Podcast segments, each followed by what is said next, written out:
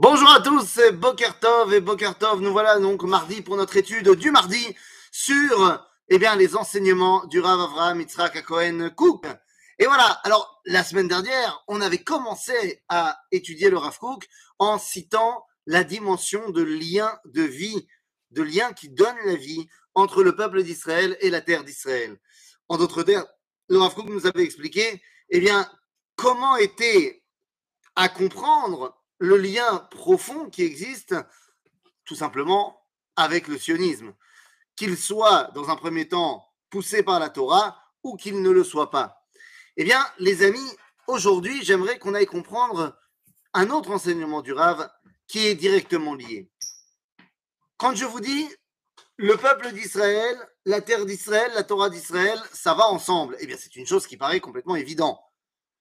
Et donc, on pourrait se poser la question comment est-ce possible qu'il y a parmi eh bien, le peuple juif des gens qui se sentent proches d'Israël, mais pas proches de la Torah. Ça nous paraît complètement absurde. Am Israël, Eret Israël, Torah Israël. Et donc, effectivement, il y a un bug entre toutes les personnes qui se sentent proches du peuple d'Israël, de la terre d'Israël, mais qui n'ont pas la Torah. Alors, on pourra dire, que c'est certaines personnes qui n'auront pas été éduquées dans la Torah ou qui auront été peut-être dégoûtées, Shalom, de la Torah. Mais on comprend évidemment le bug qu'il y a. Il y a un manque. Mais ce manque, il est tout à fait le même s'il y a un membre du peuple d'Israël qui se sent très prochement, très fortement attaché à la Torah d'Israël, mais qui ne se sent pas fondamentalement attaché à Eretz Israël. Le Rav va se poser la question, eh bien, comment est-ce possible qu'il y a des rabbinim. Pour qui? Eh bien, le retour à Sion, l'idéal de la terre d'Israël, la notion profonde du lien de vie qu'on a évoqué la semaine dernière. Comment est-ce possible que certains des rabbinim de son époque eh bien, ne le comprennent pas?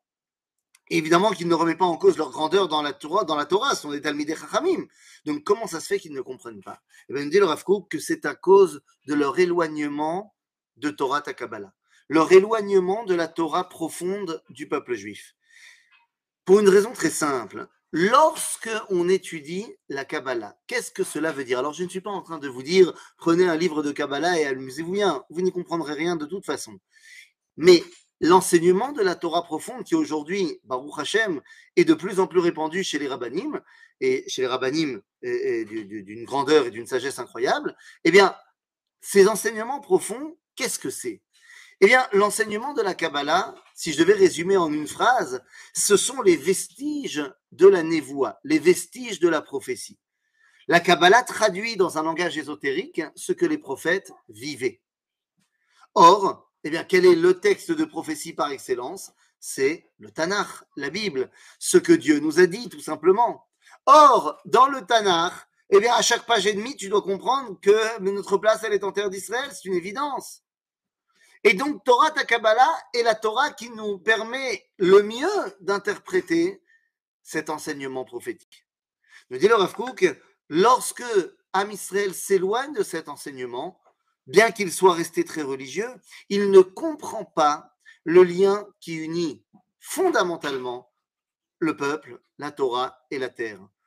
Et il ne comprend pas non plus l'importance d'une souveraineté nationale sur cette terre. Il ne suffirait donc pas d'être en terre d'Israël sous domination palestinienne pour hériter de la grandeur d'Israël, absolument pas. Car Dieu a dit à Abraham, je ferai de toi un grand peuple et non pas une grande identité religieuse soumise à un autre peuple.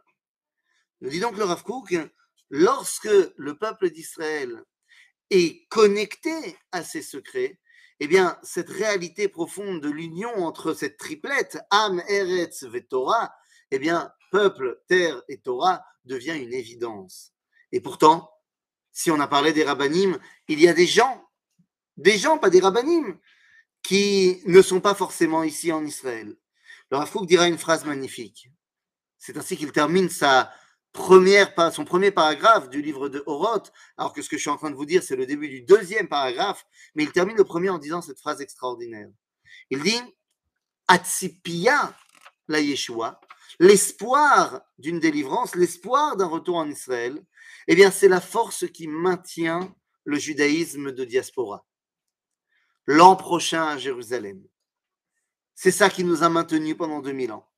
Mais il terminera le Rav Kook en disant Mais le judaïsme d'Eretz Israël, c'est-à-dire le judaïsme retrouvé de la terre d'Israël, c'est la délivrance elle-même.